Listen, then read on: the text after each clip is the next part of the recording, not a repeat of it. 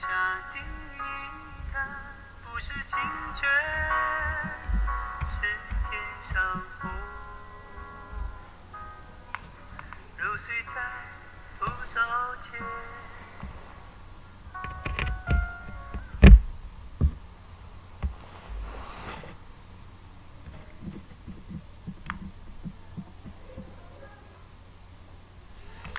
呃，大家好，我是鲁欣。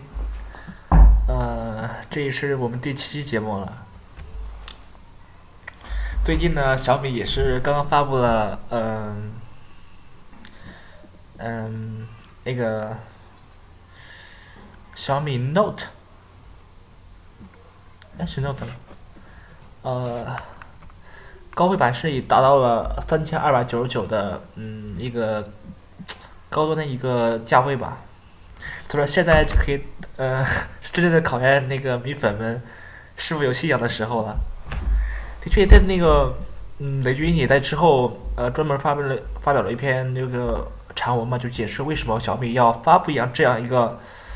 呃，定价如此之高的这个产品。呃，需要说明的，这一个 Note 这个 Note 产品是，呃，不是属于小米那个嗯正常系列的一个呃迭代的一个产品吧，也属于一个小米四的一个高配版。所以说到今年呃九月份左右吧，还有小米五还会继续发布，可价格仍然是以前的延续，一千九百九十九。但是你能买，能不能买到就是另一回事了。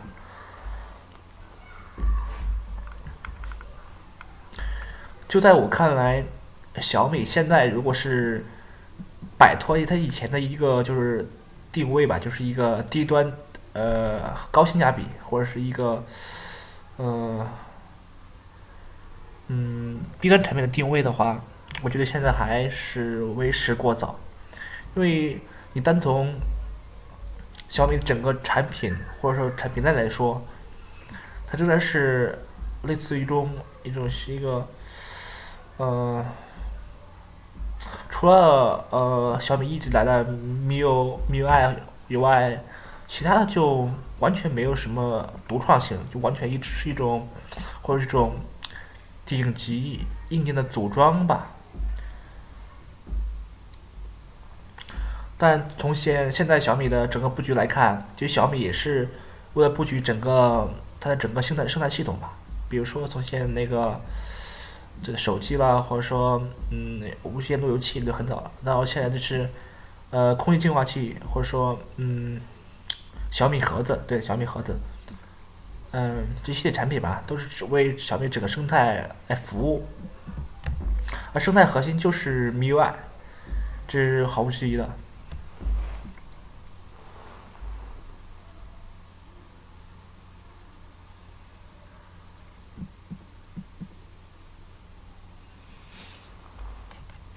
因为就目前来说，小米与那个包括其他产品，包括魅族啦、华为啦、中兴啦，包括中华就是中华酷联这个这几个厂商，嗯，包括其他的吧一些国产厂商，他们呃，我觉得就是没有什么小米对像其他厂商来说没有什么特别大的优势。那或者说为是有特点的就是 MIUI，或者说也可能是更符合人性化一点，但是。其他厂商也每个每个厂商都都有自己的或者说那个 UI 设计的话，一个独特 UI 设计。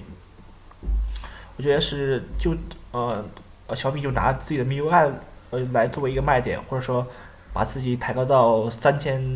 以上的这个价位来说，哦、我觉得是不太现实。毕竟小米的包括用户群，就也也没有达到，包括用户群以及那个。品牌号召力也没有达到那个层次啊，当然一切还要看具体的销量，或者说具体平平台来说的。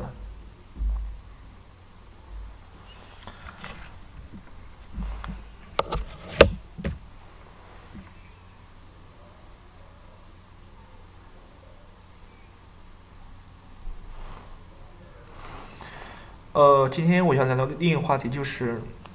关于物联网的嗯中心，就是我们通过什么来控制我们现在整个就那个，不管不管是那个移动家居设备也好，或者是其他设备也好，就是这个整个生态系统的中呃中心或者是控制器是什么产品比较好？从现在目前来看，或者是从那个呃。那个是嗯，苹果或者谷歌或者是小米或者这些厂商来说，他们是把手机作为一个这样一个控制器来做来布局的。但就我来看，我觉得嗯，手机作为一个就是不太呃，相比的来说，比相比来说就是什么，比如说可穿戴设备，更是不太方便的一个，因为它不并不能是像可穿戴设备那样就是。呃，真正你穿戴在你的身上，而只能是作为一个个人的附加品，呃，就是拿手中或者你装在口袋里也也是可以吧。它完全没有说像那种手环或者手表那种，呃，去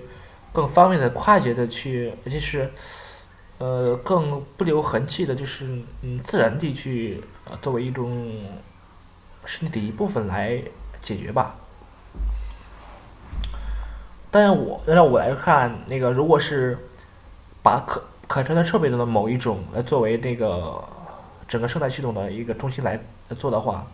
那就有两个问题需要解决：一是就是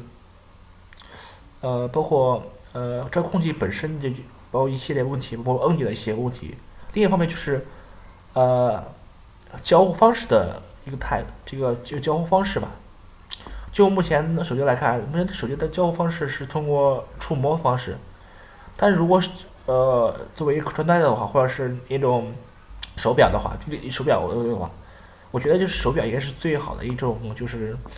控制器的，嗯，或者说可穿戴中心的一个体现吧。因为手表其实它是一种可穿戴设备，就可以比较自然地就是成为作为身体的一部分附加起来。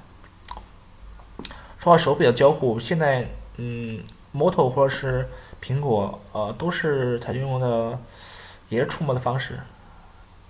呃，可能是苹果还要好一点，可能有那个呃压力反馈这个感应器的配合吧。但我在看来，最好的方式，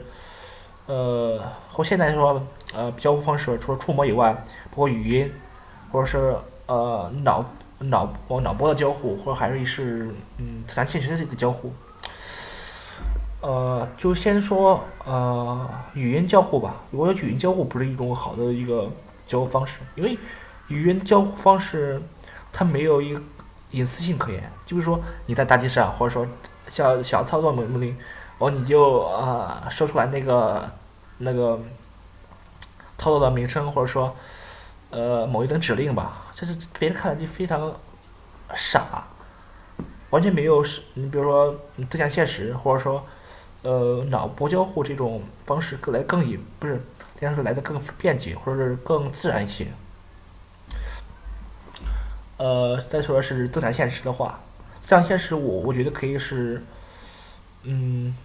两种方式，一种是公开式的增增强现实，一种是，呃呃个体式的增强现实。这。就隐私隐私性来说，跟毕竟是个体式的交互方，呃，增强现实技术，或者个体式的就是嗯嗯 AR 技术吧，可能又更好一点。并呃啊，作为自己的一个人，肯定是想要自己去嗯，不想让别人是知道自己现在干点什么吧，或者在某个场合或者需要公开一些，但是。对，这这可以是一个两个方式的交换，可以一个这个有一个嗯，就是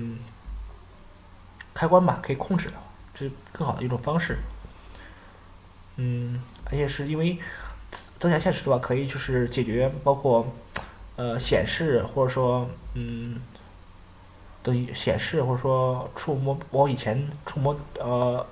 手表手表所包括显示屏这一系列的这些。现实因素吧，可以突破这些因素，通过这样现实技术来，呃，嗯，把这些很好的解决。但我觉得，相对于，嗯，脑波脑波交互来说，它像线鼠虽然是一个好技术，但是觉得它是一个是嗯替代呃触摸技术的先呃先期触摸产品，后期我觉得应该是完全由脑波来代替。呃，然后就是脑波或者呃加上就 VR 技术，哦，就是虚拟现实技术，呃，可以更好的代替这一切。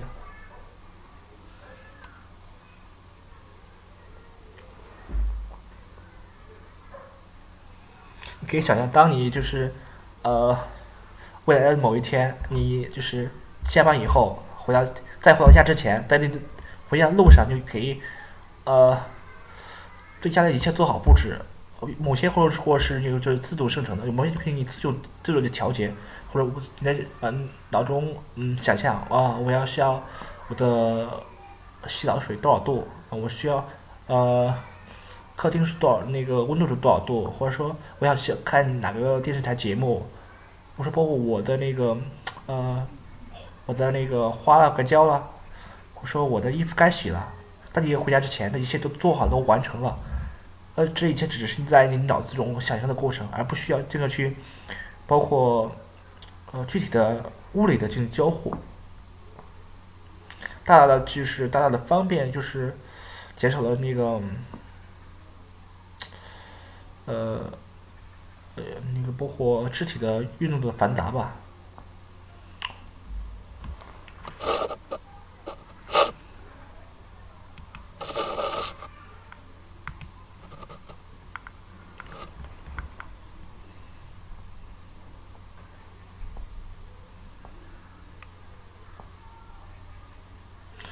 的确，我现在就是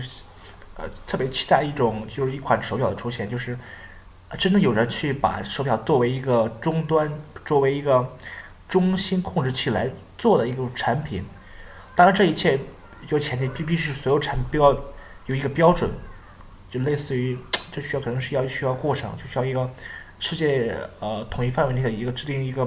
互联网一个 I A P I 的那个接口的一个就是标准。来实现各呃各个多智能产品的就是相互交互，或者去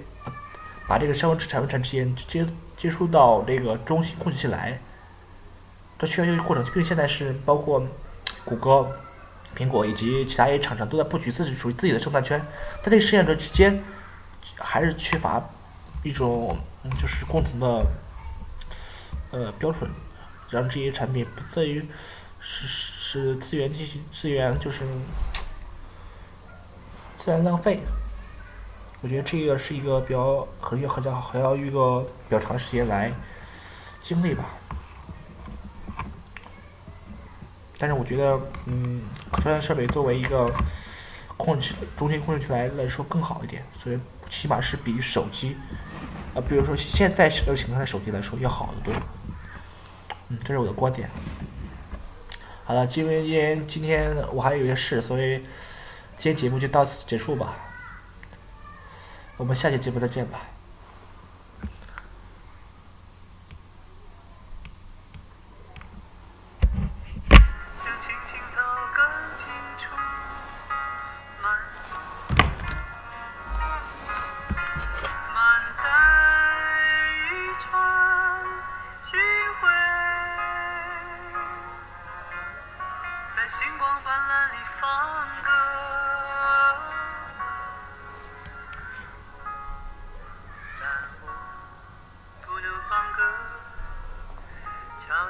是别离的笙箫